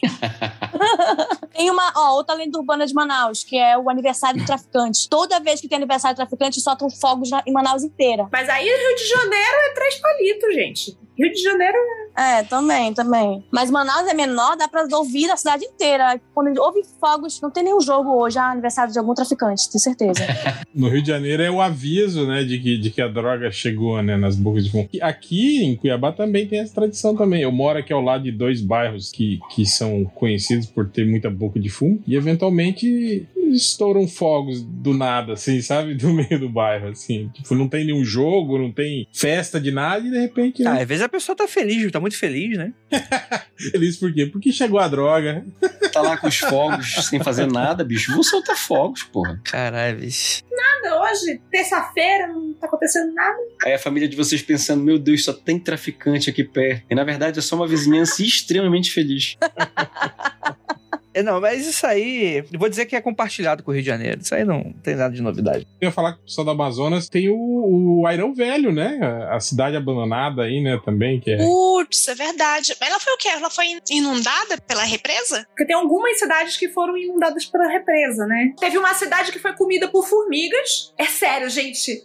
É sério. A cidade foi invadida por formigas e eles desistiram da cidade e mudaram a cidade. Como é o nome da cidade? Airão. Airão, que tem novo Airão, né? Não, na verdade é Airão Velho, né? É. Porque tem o novo Airão, né? É verdade. Foi meio isso que aconteceu, né? Tipo, a cidade mudou de, de, de sede, né? Tipo, E aí hoje só tem uma pessoa que mora lá, né? Não, não, não, não sei. É, hoje só tem uma pessoa que mora lá e que cuida da cidade. tá falando que Airão só foi simplesmente o fim do ciclo da, da borracha, que acabou com, com Airão. Tem uma cidade que, que eu não sei se foi destruída ou foi, quase foi destruída por Saúva. Eu acho que é Nova, é, eu acho que é Airão, velho. Não, aqui falou que foi justamente que a, a cidade meio que faliu, era 250 quilômetros de Manaus, a região com a baixa da. com o fim do ciclo da borracha, tipo, não tinha nada que justificasse a cidade existir lá. É que nem era Fordsville, que tem no Pará, que tem Fordsville. É, Forlândia, Forlândia, é. Fordlândia, isso, Fordlândia. Que era uma cidade só por causa da borracha também, que a Ford criou no interior do Pará. Aqui fala ó, que o abandono da cidade surgiu a lenda das formigas de fogo. Um político na época divulgou que a população estava sendo atacada por formigas e pediu ajuda para mudar a sede do município. Na verdade, foi uma jogada política para conseguir apoio para tirar as pessoas de lá. Gente, as formigas de fogo estão atacando. Nossa, mas formiga de fogo arde muito. Quem já É, foi mas- picado por formiga de fogo é. Pô, mas formiga de fogo é pequenininha. Essa uva é um bicho que destrói tudo, né? Come até cimento. Caralho, bicho. É, porque deu salva uma vez na minha casa e elas faziam um buraco na parede de cimento. Caralho, bicho. Eu, hein? Aqui tem essa uva, só que elas voam. Aqui no Rio, no Rio voa essa uva. É impressionante. Então faz um buraco enorme na parte de fora da casa. E o pior é que essa uva voa, tá, Andrei? Ah, é? É porque tem um determinado momento do ciclo da, da formiga que a formiga voa. Então eu morar num lugar, pra não dizer que era muito longe assim, eu não morava lá nos mutirão, tá, gente? Eu morar no Parque 10. O amazonense vai saber do que se trata. Eu cresci no Parque 10 também. Pois é, eu cresci no Parque 10. Tinha uma determinada época do ano, quando a gente via, eu disse: Meu Deus, o que é isso? Anoiteceu no meio da tarde, não, era a formiga voando pra fazer ninho e a gente tinha que tentar matar a rainha pra ela não fazer o ninho pra gente não ser invadido por milhões de saúvas. É só infância pegar, é fazer a farofa. farofa. O pessoal fazia farofa Ai, é da bunda da Dona Jura, né? Aqui tem uma lenda, contam sobre essa sobre a formiga cortadeira que falam né, É essa uva. é, do cara que ficou bêbado, né? Deitou na, na, na beira da estrada, dormiu. Aí uma trilha de formiga cortadeira passou por onde estava o braço dele e ele teve tipo assim, um- quando ele acordou, um pedaço do braço dele estava estava sem carne porque as, as formigas comeram. né? Cara, tem lenda de, de como se livrar de corpos e matar pessoas no Amazonas. Colocar no formigueiro, né? Não, primeiro, você pega o desavisado no meio da madrugada. Quando você percebe que vai ter uma, tepe- uma tempestade, você pega o desavisado no meio da madrugada e coloca ele no castanhal. Castanhal na chuva, a pessoa tá no meio da guerra com bomba caindo pra tudo que é lado. Porque os, a castanha do Pará. Terrível, medonho. É uma castanha, é pequenininha, mas aquilo que a gente vê da castanha do Pará, ela fica dentro de uma bola de Uma bola de boliche. de boliche. é uma bola de boliche. Tem peso de uma bola de boliche. Então, se você está no castanhal enquanto está chovendo, está caindo ouriço de castanha. E se você recebe um daquilo no coco, você morre. Aí você vai lá, depois de alguns dias, pega o defunto e joga num formigueiro de saúva. Pronto. tá resolvido. Ai, Aqui. gente, como esconder um corpo? Chama a Vamos Lívia e as formigas. Só avisando as pessoas que isso não é um tutorial, viu? Isso é só. É, um- atenção, o mundo frio confidencial não é a favor de crime. A gente é igual a certa política. A gente é contra o crime. Eu nunca, eu nunca tive qualquer contato com a Lívia, tá? Gente, eu aprendi. Eu aprendi isso na faculdade, tá? Foi um Cresci no mesmo bairro que ela, mas eu não conhecia, gente. Você é parente do Wallace Souza, Lívia? Zoeira. Não, não tem nada a ver com essa Outra pessoa. lenda aí. Não Outra lenda manauara. Não, não, não me misturo com essas pessoas. Quem, quem quiser saber mais sobre essa lenda manauara, assista Bandidos na TV da Netflix. É isso.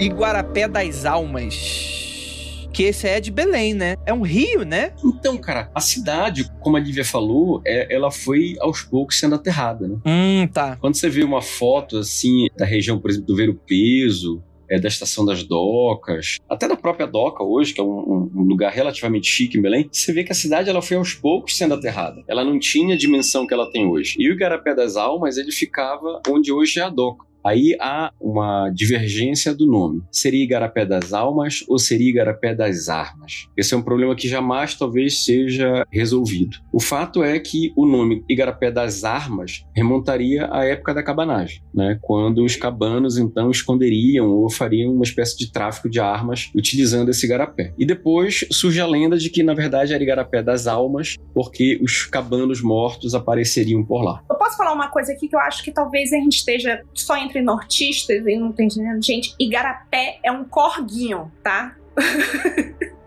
que eu acabei de perceber que o André falou antes, é um rio, tipo, não, ser, não chega a ser um rio, é um corguinho, tá? Dá pra passar uma canoa, mas não passa um navio, tá? Pois é, e aí teria esse garapé, que na verdade, é, com o tempo, foi se transformando num cais, um cais bem importante para a cidade, porque as mercadorias aqui chegavam todas pelo rio, né? Então tudo que chegava do rio conseguia entrar tanto pelo Ver Peso quanto por lá, já bem no centro da cidade. E hoje isso virou uma, uma grande vala. É muito engraçado porque é uma foi canalizado, ou recebe esgoto de prédios que estão lá por perto. E apesar disso, de ter uma vala, parte dela é a céu aberto, né? No centro da cidade, recebendo esgoto de prédio, é o metro quadrado mais caro de Belém. O que demonstra que, de fato, deve ter alguma cabeça de burro enterrada lá, porque nada justifica. O mais engraçado é que, durante muito tempo, virou um point dos, dos, dos playboyzinhos, né? Então a galera ia para lá, sentava do lado da vala e ficava ouvindo música, bebendo. Eram os apelidados Cheira-Vala. Porque era chique ficar lá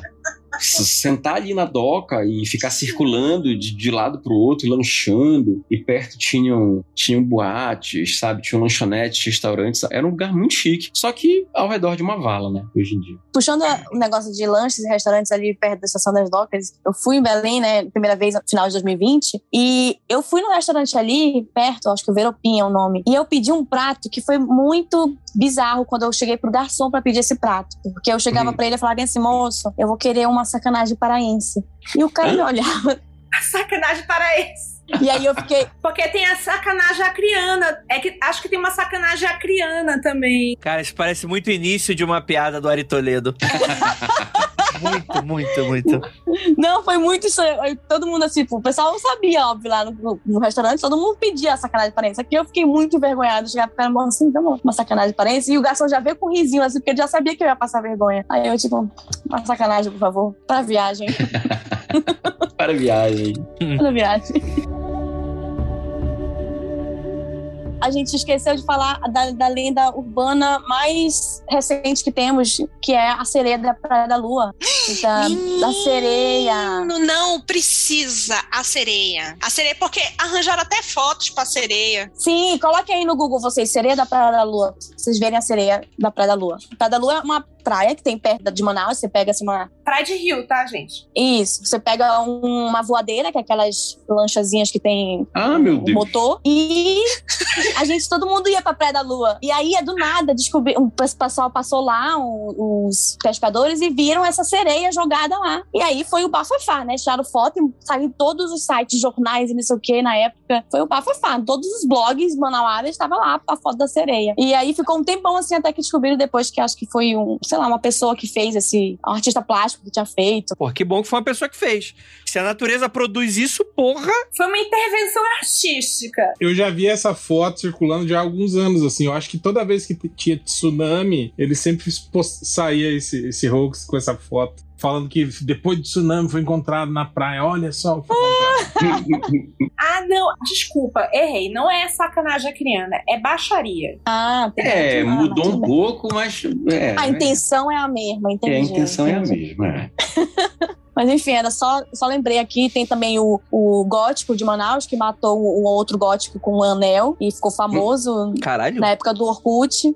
Ele tinha um anel assim, também tem a foto dele aí, ele tinha um anel que era pontudo, dizem que ele matou o outro cara com esse anel, ele rasgou a garganta do cara com esse anel. Então tem, tem essa outra lenda, que na verdade é verdade. É, e se é pra falar lendas que são verdades, eu vou colocar o terror de Deus aqui no, na alminha do paraense aí, porque existe um jornal que era Espreme Sangue lá em Manaus, que uma vez colocou na capa da. Colocou assim: Matei porque me chamou de paraense. Saiba, isso foi verdade, porque eu tenho esse jornal. Saiba que não chame seu amigo amazonense de paraense, que aparentemente o juiz até entendeu. É tipo de chamar paulista carioca, né? Tipo, é nesse naipe, né? É, é por aí. Eu adoro essa rixa entre Manaus e Belém, entre paraense e amazonense, porque eu acho, acho engraçado, porque eu não sei se aqui a gente tem isso. Exato, é mais assim, o Manauara com o Belenense do É. que ao contrário. O Belenense É. fica tipo, beleza, Manauara, tá, beleza, valeu. Vai lá, senta lá, Cláudio. Tipo, todo, todo o paraense que convive com o Manauara, tipo, adora, sabe? Gosta do amazonense e tal. Mas aí o pessoal fala que em Manaus tem preconceito gigante com, com o paraense, né? É, a galera pega pesado. Eu sempre fui muito bem tratado, então... Então acho que já tem já uma medida de comparação, assim. É tipo quando o paulista vai pro Rio de Janeiro, pô. O Cara, mano, ele é azucrinado de uma maneira inacreditável. Nunca foi. Assim, tem gente que não gosta de, de, de carioca, tem gente que não gosta de sotaque. Beleza, mas tipo assim, nunca foi abordar. Agora, mano, se o pessoal descobre que tu é de São Paulo, do Rio de Janeiro, tá? A ga- galera da zoeira, a galera não vai pegando pé até o final, bicho. Fala, fala porta mais uma vez, fala, fala. O tanto que eu já fui confundida aqui, aqui em São Paulo com carioca. Toda Eu vez que eu sinto falo paulista, todo mundo Direto. carioca, né? Eu- não, amazonense. Toda vez. Eu podia estar rica se eu ganhasse um real. Porra, pior que é só, é só paulista que fala porta. Não faz sentido, tipo, quando não fala é carioca. Todo o resto não fala porta. Por que que... por é, né? Não faz nenhum sentido isso. Enfim, fica aqui minha indignação.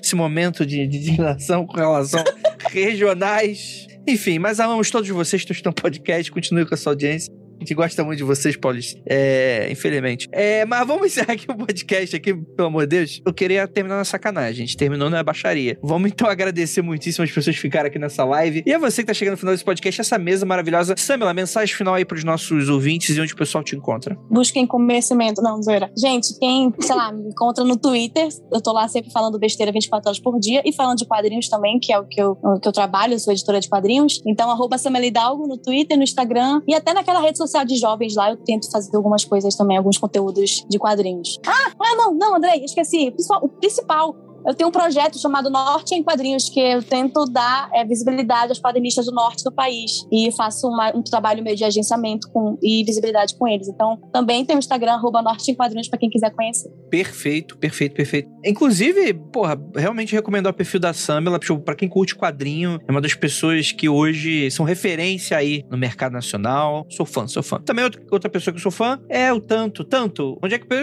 é super conhecido, mas onde é que o pessoal te encontra? Mensagem final aí pros nossos ouvintes. Então, em todo canto, tanto do Piaçu, arroba tanto do Piaçu. Instagram, Twitter, eu acho até que eu tenho TikTok, mas eu não entro lá há muito tempo. Você dança lá, né? Fala a verdade. Pois é, na verdade lá eu uso outro nome porque eu não quero que as pessoas me vejam fazendo dancinhas. Ah, entendi. Aproveitando aqui o, ensejo, venham conhecer o Norte, tem muita coisa para conhecer aqui, muita história. Isso que a gente falou aqui, eu, Lívia, Samela, foi pouco perto do que tem aqui, então não percam a oportunidade. E vindo, avisem, bora tomar um café, bora conversar sobre história de terror. Tomar um açaí de verdade. Tomar um açaí de verdade, uma sacanagem, como é a Para, criana, paraense. A sacanagem é paraense, a baixaria é acriana. baixaria criana, sacanagem paraense, tudo, tudo aqui é, é bom. excelente, excelente. Real, você quer falar do surubão? Sim. Oi? Sim, sim, sim. Aproveitando o ensejo, divulga aí o surubão. Sacanagem! É o quê? Meu senhor. Porra, o Andrei espera dar duas horas de conversa pra só no final, na despedida, vir falar que tem um surubão? Pô, pra ver se é ponta firme mesmo, pô. Tem que durar duas horas pelo menos no surubão, pô. Só avisando o pessoal, né, que os remanescentes do podcast MDM, a gente tá atendendo em novo endereço agora, lá no Surubão Podcast, vocês podem procurar aí. Estamos lá no Anchor FM e todos os agregadores aí, menos no Apple, que não aceitou. Eu acho que deve ter alguma restrição com relação à palavra surubão. Por que será? Não é mesmo? Mas vocês podem ir lá no Spotify, por aí, procurar por podcast Surubão, que estamos lá. Temos também o Surubão Pod, né? Arroba Surubão Pod no Twitter. Surubão pode. pode. Bots. E é isso. Então, gente, gostaria muito de agradecer mais uma vez. E gostaria de lembrá-los que não olhem para trás.